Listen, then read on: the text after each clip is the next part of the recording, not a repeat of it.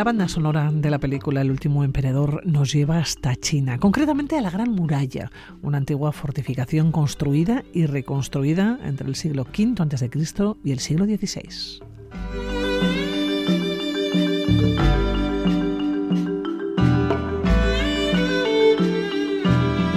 Una muralla que fue designada Patrimonio de la Humanidad por la UNESCO en 1987.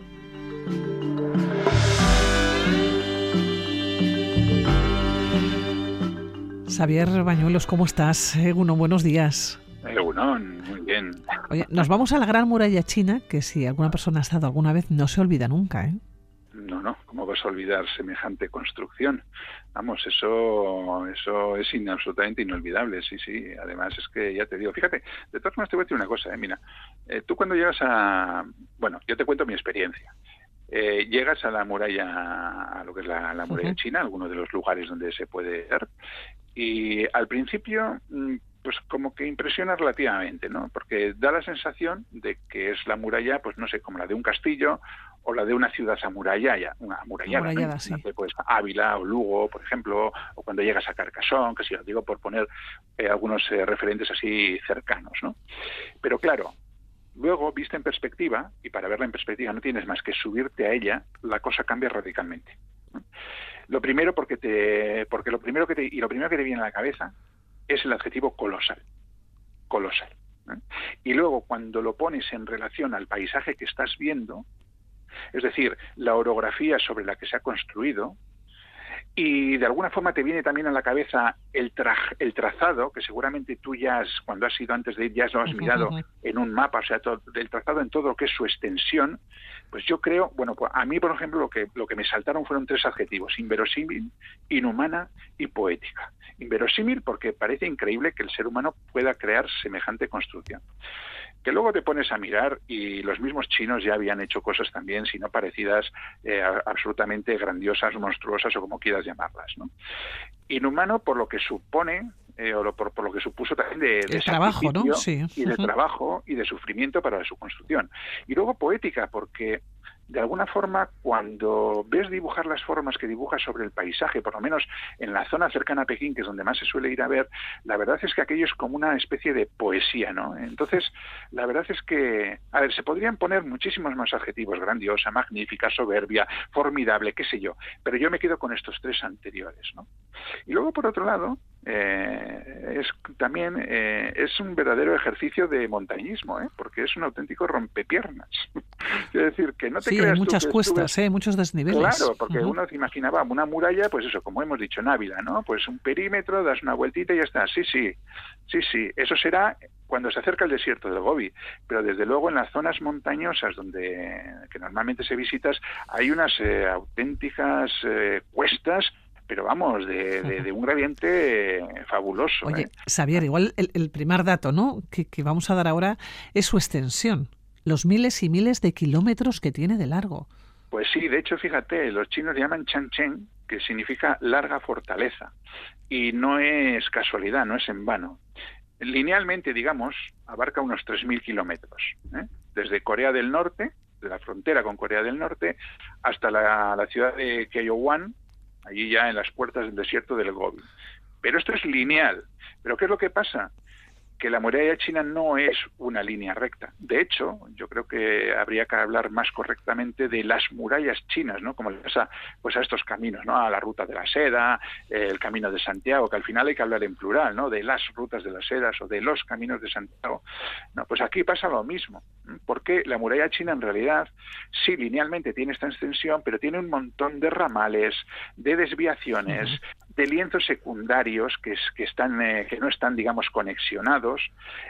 Total, que la estimación, y estamos hablando de estimación porque no se ha podido llegar a un consenso sobre su extensión real, ¿eh? la estimación son de 21.200 kilómetros de muralla que abarcan un arco ¿eh? que deja, digamos, al norte Mongolia y la región de, de Manchuria ya en la zona, en la zona este. Y además, eh, es que salva geografías muy diversas, porque lo mismo culebrea, porque parece una auténtica serpiente, salvando montes y montañas, ¿eh? digo, bueno, o valles y montañas, mejor dicho, ¿no? que se extiende durante kilómetros y kilómetros en una llanura semidesértica ya en las, allí en los confines eh, eh, occidentales, ¿no? Cuando, cuando linda ya con el desierto de, de Gobi, ¿no? Entonces, claro, es una, es una construcción, fíjate, tiene 6-7 metros de alto, hay zonas que es más alta, más baja, pero una media de 6,7 metros de alto y de 4 y 5 metros de, de, ancho. ¿no? Y además eso es espectacular porque aprovecha el terreno para su construcción, o mejor dicho, se adapta a esta orografía. ¿no? Tú fíjate que cuando, que si quisiéramos imaginémonos que estamos eso, en el siglo XVI, en, en la dinastía Ming, ¿no? que fueron los últimos que la que hicieron obras de, de verdadera enjundia en la, en, la, muralla, sí. En la muralla, eh, tuvieron, tenían que proteger o, que, digamos, armar todo este todo esto para que fuera útil desde el punto de vista militar. Bueno, pues harían falta un millón de soldados, más o menos, para tener cubierta la defensa de, de la muralla. Bueno, actualmente, actualmente, digamos que lo que se conserva de, de, la muralla son retazos, más o menos. Bueno, aquí discrepan, ¿eh? Hay gente que te habla de un 15%, hay gente que te habla de un 30%, pero bueno, yo creo que más o menos se suele hablar de un 30% de la muralla que todavía está en pie y muchos de los trozos de los retazos que quedan fueron restaurados en el siglo en el siglo XX porque claro esta es la, la muralla llegó un momento en que cayó en decadencia dejó de usarse como muralla pero se utilizó como cantera como suele ocurrir muchas veces con muchísimos monumentos. Podemos hablar de Roma podemos hablar de Grecia eh, no, monumentos edificios que fueron después utilizados como cantera. Y fíjate eh, fue, fue de alguna forma fue salvada por el turismo. Es decir, cuando los chinos vieron... Tiene un gran atractivo turístico. Un ¿eh? atractivo turístico, efectivamente, se pusieron las pilas y empezaron a, a, restaurar con mayor o menor fortuna, ese juicio ya se lo dejo a los arqueólogos y a los historiadores, pues trozos bastante bueno bastante majos de, de, de, muralla no que están en distintos sitios además de, de, China oye Xavier por qué le llaman la muralla negra ¿Por qué le llaman la muralla negra? Pues porque de alguna forma es un gran cementerio. Lo que hemos dicho antes, ¿no? De los tres adjetivos inhumano, sí. que utilizamos era inhumano, ¿no? Porque a fin de cuentas eh, la construcción de, de, una cosa como esta no sale gratis ni en dinero, ni en esfuerzo, ni por supuesto en vidas humanas, ¿no? sobre todo en aquellas épocas. Entonces, aquí dejaron su vida cientos de miles de obreros a lo largo de varios siglos. ¿no? Se habla de 10 millones de muertos. Yo no sé si será verdad o no, pero bueno, perfectamente sería posible porque estamos hablando de una muralla que estuvo en activo bueno, más o menos en activo, con periodos de, Durante de siglos, sí. Pero, pero, en cualquier caso, pero en, sí, de unos 2.000 años, pero en cualquier caso, eh, se estuvo construyendo, reconstruyendo, volviendo a reconstruir, ampliando, etcétera, durante todo este tiempo. ¿no? Entonces, 10 millones de muertos, me lo creo. Lo que sí que es verdad y lo que es un mito, al parecer, es que se usaron los huesos de los muertos en la construcción, pues una cosa que se dice así como muy truculenta y tal, pero parece que parece que no, que no, que no se, no se adecua a la realidad. Bueno, pues te voy a preguntar, no sé si mito, leyenda o realidad, ¿se ve la Gran Muralla desde la Luna? no, no, no se ve la Gran Muralla. La Gran Muralla se puede ver desde muchos sitios.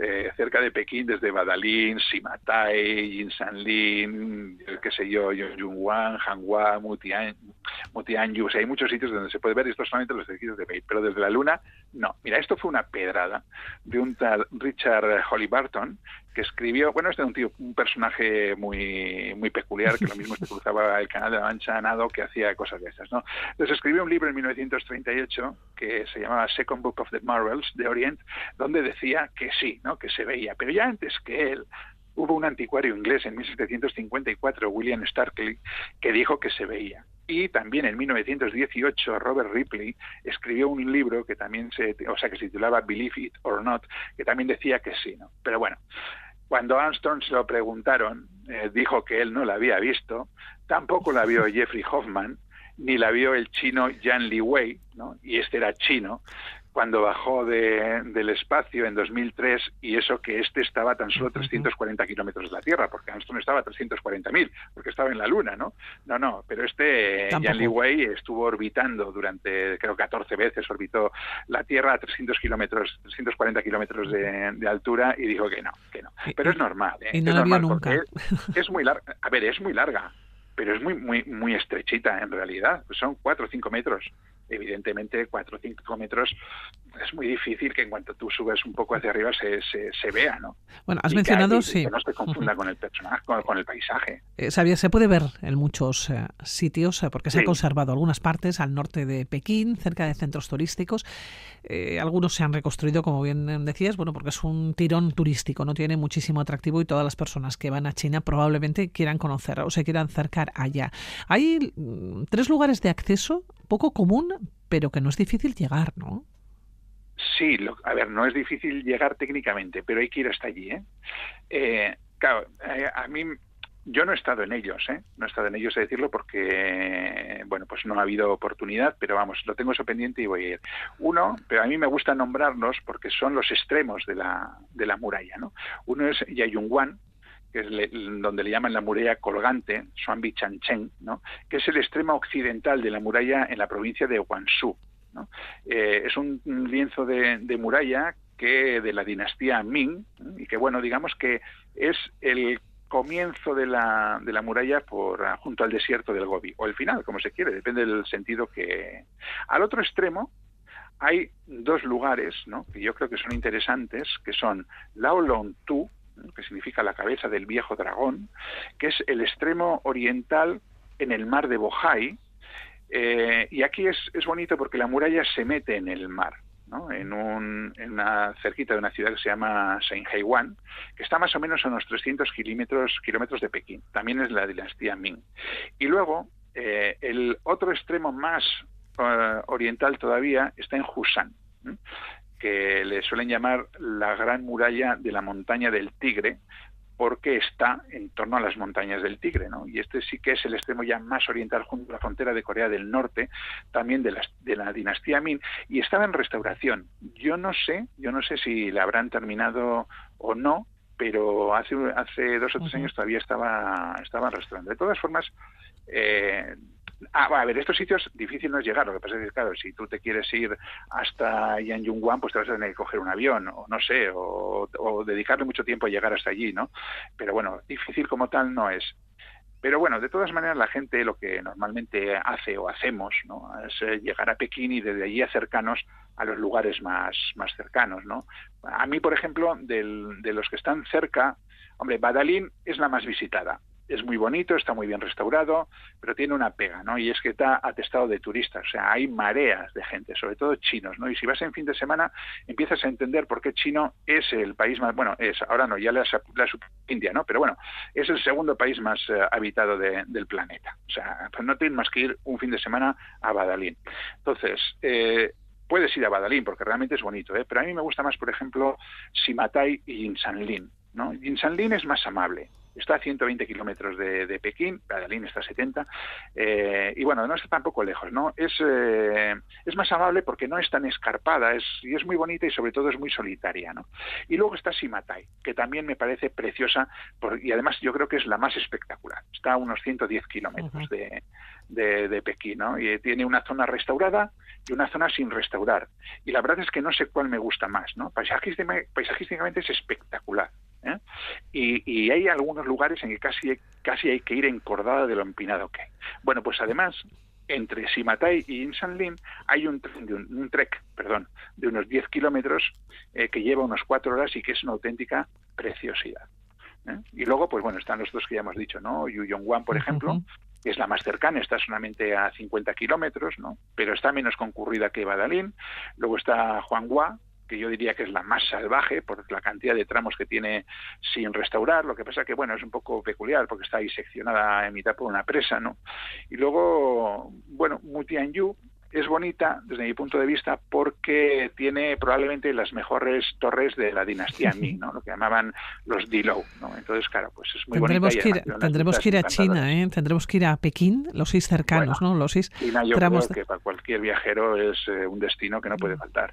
Uh -huh. Por cierto, decirles que la Gran Muralla China también cuenta con muchísimas y muchísimas leyendas que las pueden encontrar y que seguramente alguna persona se las contará. Xavier, Pues, que, nos, claro. que nos vamos a, a despedir. Bueno, siempre hay leyendas, además, ¿eh? alrededor de este tipo dos, de... dos mil años de muralla, fíjate si no Sí. para leyendas. Además, Tiene para cruzando mucho, todo lo sí. que cruza. Nos vamos a despedir ya, Xavier Bañuelos. Qué un placer, como siempre. Cuídate. Hasta la próxima semana. Venga, Agur, agur.